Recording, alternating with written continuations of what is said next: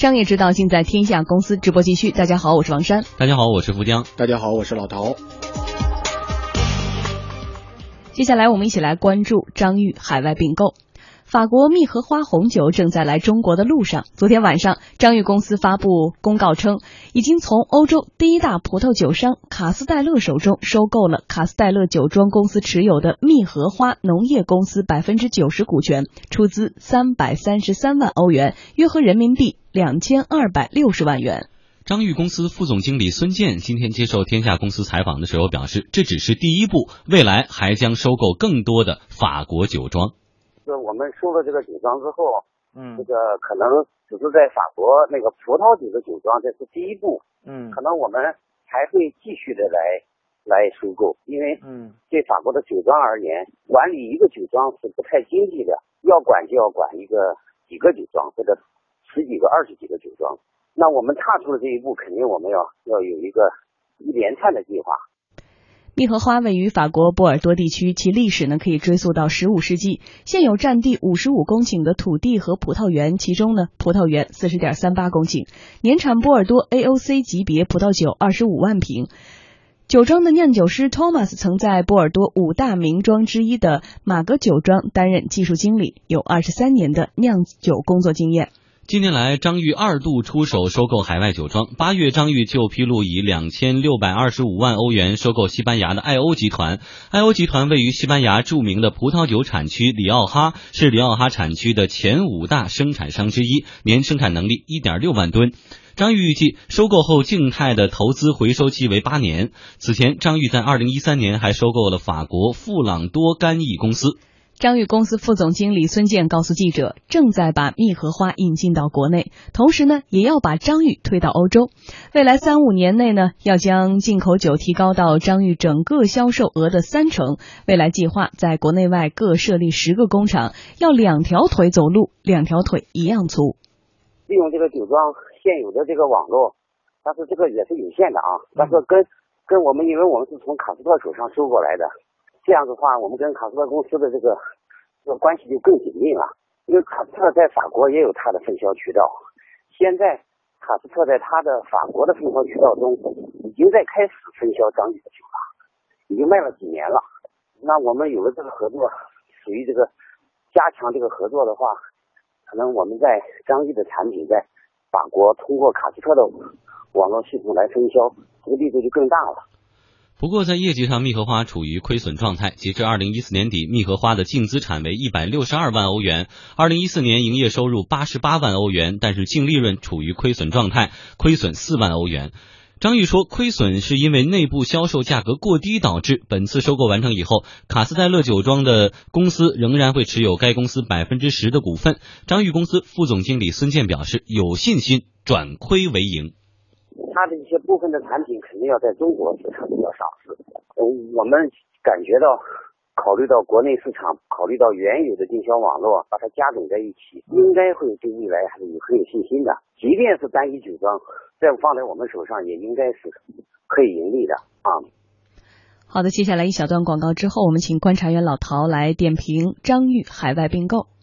嗯，我们也刚才了解到了哈，像这个蜜荷花酒庄其实一直还是处于一个亏损的状态。嗯，张裕这次的海外收购意欲何为？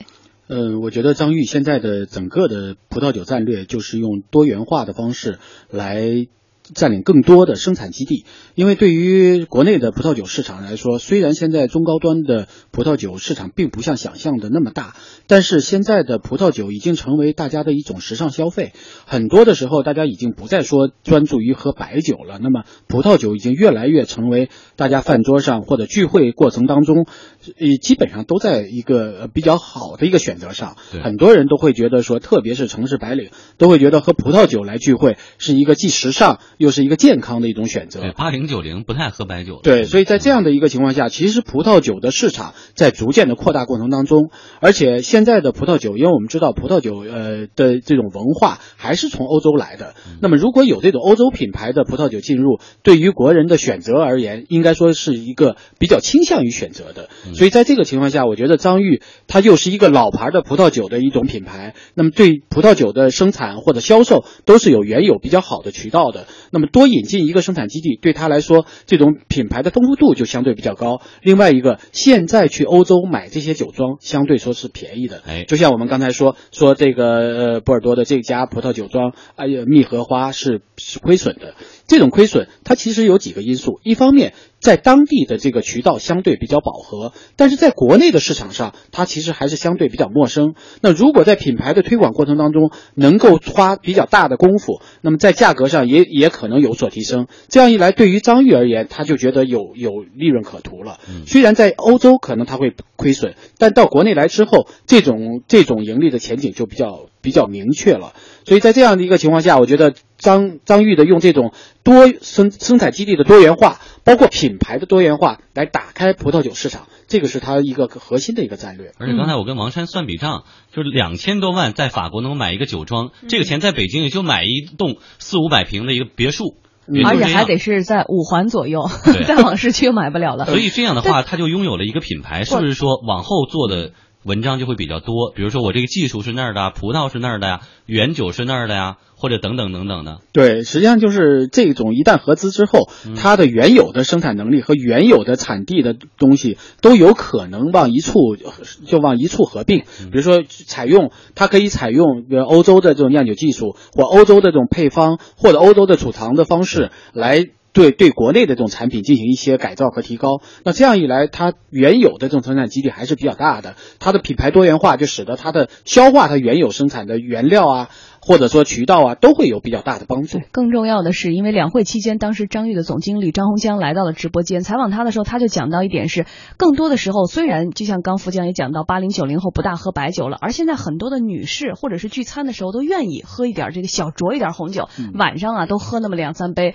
但是呢，还是在观念上观念上没有改变，就会总认为说国外的这个月亮格外圆。嗯，特别是葡萄酒文化，哎，大家都会觉得这个是欧洲的，这个是国外来西方来的，大家。喝一点葡萄酒，其实根本喝不出去。但是呢，而且葡萄酒喝起来还很快，比如一瓶葡萄酒，几个人一人一杯就喝下去。但白酒你是喝不下去的。对，所以葡萄酒的销量还是比较大的。对，还有一点是在于，其实可能对于这些国外的品牌来说，其实波尔多地区只是一个地区，法国和欧洲其实品牌是很多的，但是并不像拉菲那么都耳熟能详。而在这样的情况之下，即使它没有，即使它的品质很好，十五世纪的酒庄，但是因为没有品牌，就没有品牌溢价，所以它的价格也卖不上去。我们就说到这个蜜荷花，它其实。来过中国，但是呢，销量并不好。张裕公司副总经理孙健就介绍说啊，张裕打算把蜜荷花定位在中高端水平，定价在二百元左右。因为这个级别的酒，我们定价也考虑到了国内市场的这个现状、消费现状，它就应该是在二百多一点点或者二百上下市场零售价格。嗯，我们对未来的销量会有一个目标吗？呃，有啊，但是不方便透露，我们有的。二零一二年，一瓶一九八二年的拉菲古堡干红售价超过八万元，最贵的一瓶酒能卖到十万块钱。然而，仅仅三年之后，一九八二年的拉菲已经跌到四万元以下。一个更加让人意外的数据是，和二零一二年的最高峰时相比，中国的进口的拉菲的数量甚至不到当年的百分之一了。北海奥利红酒业的总经理林振伟告诉记者说：“以前都是他们跑到国外去跟酒庄谈生意，现在呢，由于国内经销商提酒的数量减少，大酒庄已经开始主动打电话给他们了，而且主动提出降价。我估计现在进口这一块，呃，都很难做。估计的话，呃，这一块国内应该很难做的。现在整个市场都是很低迷，就是那个国外的那些酒庄啊。”都主动，我们的供应商就是我们的供应商啊，我们的厂家啦，然后他会主动给我们打电话。现在的话，我估计应该大家都很困难了。尽管呢，国外高端红酒在国内开始低头了，但是对于国内的经销商来说，似乎日子是越来越不好过了。北海奥利红酒业总经理林政伟就说：“现在我们中低端的进口红酒卖的是越来越好了，像拉菲这样的红酒贵族基本上都没人会买了。他那个价格下降不了多少，但是呢，他卖的卖的一些比较低端的酒了。”哎，就卖低端的，要高高端的、高端的、高端，它就卖不了多少。对对对，现在都是卖一百块、两百块以下的比较好卖一点。以前的话是三四百、四五百、五六百的这个比较好卖一点。现在的话大概一百来块的更好卖。好，广告之后再回来。所以我们说，这个张裕引进了蜜荷花，把它定位在一个中高端，但是价格又很亲民，是两百元。这个里面的逻辑到底在哪儿？嗯，其实我觉得所谓的中高端，其实打的是品牌。就像你刚才说的，它这样的，它就有可能有品牌溢价，大家会觉得说，哦，这个品牌很好。因为现在对葡萄酒的认知度，一般的人并没有那么明确，说蜜荷花到底是到底是什么样一个品质？为什么拉菲卖的贵呢？就是因为这个葡萄酒的品牌知名度太高了，还有当时稀缺。对，尤其因为你知名度高，所以大家买的人多，喝的人多，就跟茅台一样。为有为什么有那么多的茅台？各个镇上很多的酒厂都生产茅台，就是因为它这个。品牌溢价太高，以至于很多人就就可以混杂其中。那当时的拉菲也是这个情况。那随着现在的消费量没有那么大，那么现在的这个大家就会觉得这么高的、这么贵的酒就没有必要。那现在就往底往下面这个稍微价格更低一点的来买。但如果这个品牌高，那么价格又比较亲民，那显然它的这种认知度就会相对会高一些。所以我觉得张裕这种策略呢，比如说用相对比较亲民的价格来打一个所谓中高端的一个。概念，那这样一来，大家对它的认知度会逐渐的提升的。因为因为吃饭请客或者说喝酒，很多的人真会觉得说，它不像白酒，大家都很清楚，说五粮液多少钱，或者高端多少钱，对对，什么品什么档次，就大家都知道了。但是葡萄酒并没有这样的一个概念，所以你说它是中高端，它可能就是中高端，因为它是法国来的，波尔多来的，而且是酒酒庄来的，这个技师都非常好，可能量量产也非常小。那么对这个品牌的认知度就会逐渐的。但是说实话，即使是法国波尔多地区，因为有了像拉菲这样的酒庄，大家都觉得说波尔多地区产的是不是就一定格外的好？